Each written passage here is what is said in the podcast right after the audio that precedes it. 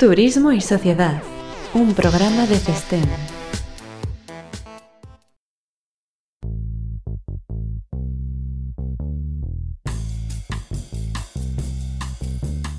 Muy buenas, bienvenidos una semana más a Turismo y Sociedad.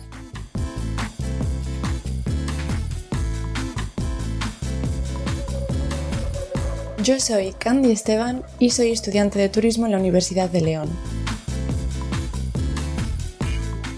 Para nuestros nuevos oyentes, Turismo y Sociedad es un espacio para vuestros oídos en el que encontraréis temas de importancia, curiosidades y muchas cosas más sobre este sector tan interesante que es el turismo.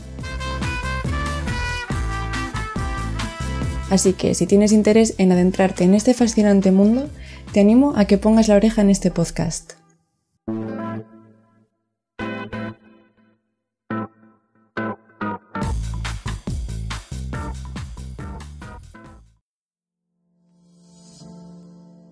En el capítulo de hoy vamos a hablar sobre la planificación del turismo y la sostenibilidad.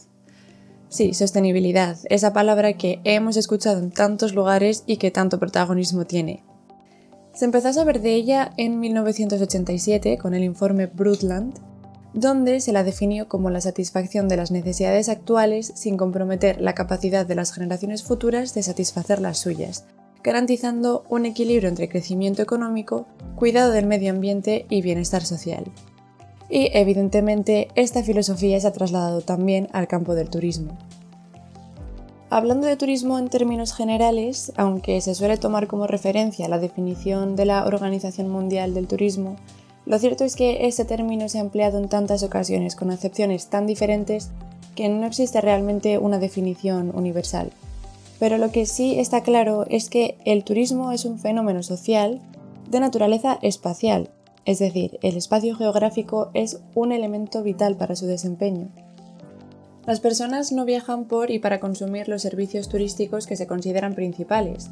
Tú cuando viajas no vas a quedarte en el hotel o, no vas a viajar en avión simplemente, sino que vas a visitar el espacio que los rodea, que es a lo que se le denomina destino turístico. Pero para tratar este tema con profundidad, tengo el placer de presentar hoy a cuatro invitadas muy especiales que nos visitan desde el otro lado del charco. Ellas son Berenice Cervantes, Fátima Conde, Sara Jocelyn Cruz y Almaichel Cedillo. Actualmente son estudiantes de Turismo Internacional en la Universidad Autónoma de Tlaxcala, en México, y van a ser las protagonistas del capítulo de hoy. Bueno, bienvenidas al programa como ya he comentado, hoy vamos a hablar sobre planificación territorial del turismo y sostenibilidad. Berenice Cervantes, ¿qué es esto de la planificación territorial del turismo y, cómo se relaciona con la sostenibilidad? ¿De dónde viene esta relación? Para empezar, es importante mencionar que el turismo no solo es un fenómeno social o una actividad económica, sino también es un componente de la estructura territorial de numerosos lugares y regiones como se ha notado en los últimos años, y la planificación territorial del turismo ha sido una de las nuevas herramientas, tal como se deduce del análisis de la evolución de las políticas territoriales y turísticas, también de la producción científica reciente sobre dichas políticas y sobre la innovación de la gestión pública. Y respondiendo a la pregunta, la planificación territorial del turismo no es otra cosa que la configuración territorial de las actividades turísticas y las diferentes modalidades de la ocupación del territorio eso sumado con la naturaleza social, económica y espacial del turismo, nos da como resultado un proceso de cambio cualitativo, producto de la voluntad política que con participación de la población local adapta el marco constitucional y legal, así como los instrumentos de planificación y gestión a un desarrollo turístico, basado en un equilibrio entre la preservación del patrimonio natural y cultural, y la viabilidad económica del turismo y la equidad social del desarrollo turístico sostenible. Muchas gracias. Eh, sí, al fin y al cabo el sistema turístico integra muchos elementos que intervienen o que pueden verse afectados por la actividad, con lo cual es necesario buscar un equilibrio entre los beneficios de cada uno y también garantizar oportunidades futuras de desarrollo para el turismo. Fátima Conde, eh, ¿podrías decirnos qué es concretamente planificar? ¿Por qué es tan importante esto de, planificar y cómo funciona el proceso de planificación? Bueno, en concreto, planificar es utilizar técnicas y tener una visión lógica para establecer objetivos. La planificación puede ser entendida por un lado como una de las funciones del Estado para corregir fallos o cubrir deficiencias de la economía de mercado, además como una política del mismo para conseguir un desarrollo turístico sostenible. Y por otro lado, se entiende como un instrumento metodológico para la puesta en marcha de proyectos que persiguen determinados objetivos, sea en el campo que sea, como de ingeniería, docencia, turismo o cualquier otra actividad. ¿Por qué planificar? Prácticamente por la necesidad de optimizar los recursos disponibles en el territorio, así como el funcionamiento de las actividades o procesos de producción o de consumo.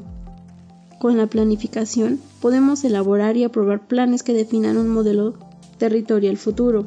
Por ejemplo, si el turismo no está precedido de una buena planificación y no está bien desarrollado ni gestionado, puede crear problemas para la zona. Esta planificación debe de entenderse como un proceso, el cual se desarrolla a través de diferentes etapas, como son el análisis de los desarrollos turísticos previos, así como la evaluación de la posición turística actual, la formulación de la política turística y definir la estrategia de desarrollo, para posteriormente elaborar programas operativos, los cuales se desarrollen desde un nivel local mediante la coordinación con el sector voluntario y privado y promocionar la zona local hasta un nivel regional, nacional o supranacional en el que se determine la información estadística internacional sobre turismo y sobre las tendencias macro del mercado. Gracias a ti también. Eh, claro, pero evidentemente no hay una única fórmula de planificación, sino que depende de desde dónde se aborda el concepto. Sara Jocelyn, ¿cuáles serían estos tipos de planificación y cómo se relacionan con el turismo? Por supuesto, no existe una fórmula única, y antes de abordar las tipologías de planificación, quiero aclarar solo dos puntos que son sumamente importantes. El primero es que los diversos tipos de planificación muestran una realidad compleja. Y como segundo punto, cualquier modalidad de planificación habrá que regirse por los principios de sostenibilidad. Y bien, existen distintos tipos de planificación entre los instrumentos de gestión turística. El primer tipo es de acuerdo a sus rasgos evolutivos. En este punto de partida nos referimos a la adaptación de la planificación, es decir, a las condiciones y a las necesidades de un determinado momento histórico. Como primer lugar, se observó una preocupación única por la planificación física de los servicios turísticos y por supuesto que por su promoción externa. Como segundo lugar, se ha pasado a un enfoque más amplio. ¿Por qué? Porque toma a consideración las necesidades de la empresa, a los turistas y a la comunidad receptora. El segundo tipo es según el objeto de planificación. La planificación turística es una acción que se proyecta o que se produce sobre la dimensión económica del turismo, sobre el conjunto de componentes del hecho turístico y por último, sobre la dimensión territorial del turismo.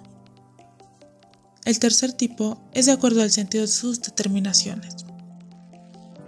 Es de carácter vinculante cuando las medidas establecidas son de manera obligada, y es de carácter no vinculante cuando las medidas establecidas no son obligatorias y además se establecen con la finalidad de ir hacia la dirección deseada.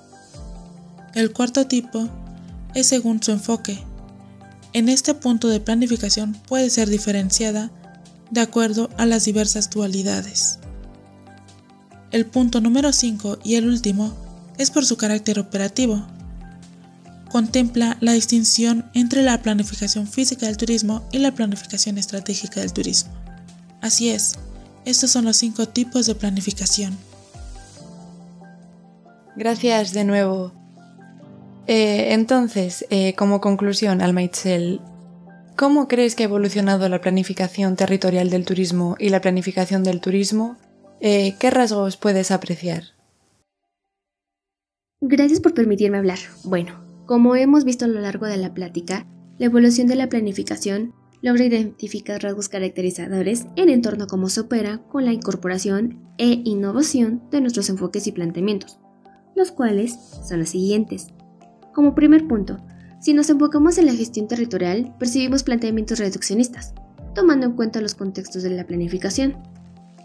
Nuestro segundo punto es que cuenta con una progresiva incorporación de la planificación estratégica, que complementa la planificación física, dando un escenario rígido en el cual ofrece oportunidades en la planificación. El tercer punto es que existe una convicción para la gestión y la planificación, debido a que no son la causa del diseño, más bien es de los recursos económicos. El cuarto es que asegura la necesidad de coordinación y la cooperación entre los agentes y nuevos modelos. También es una nueva opción de superar los problemas de disponibilidad de recursos financieros para así poder optimizar el proceso de obtención de la fase al pacto. 5.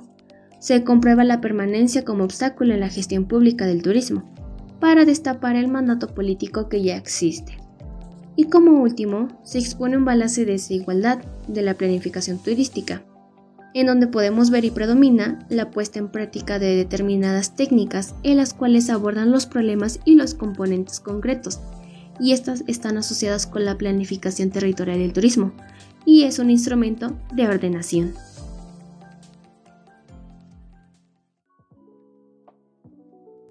Muy bien, pues como hemos podido ver, o más bien escuchar, la planificación territorial del turismo es una herramienta clave para conseguir el éxito en la gestión del sector.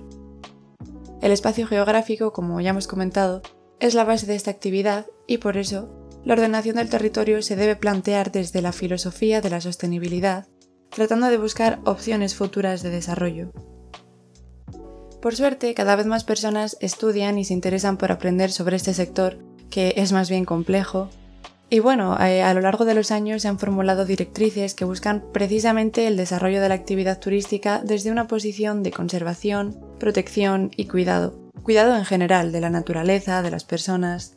Y todo esto queda integrado, entre otras cosas, en lo que se denomina turismo sostenible, del que hablaremos en próximos capítulos.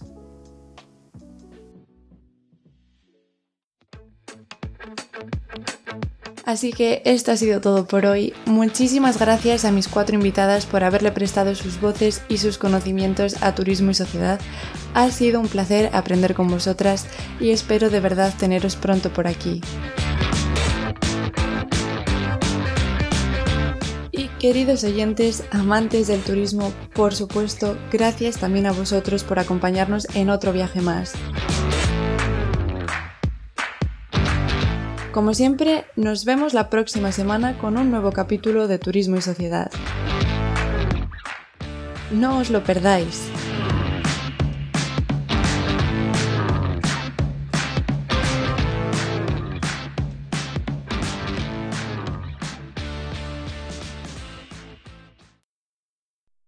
Turismo y Sociedad, un programa de Festen.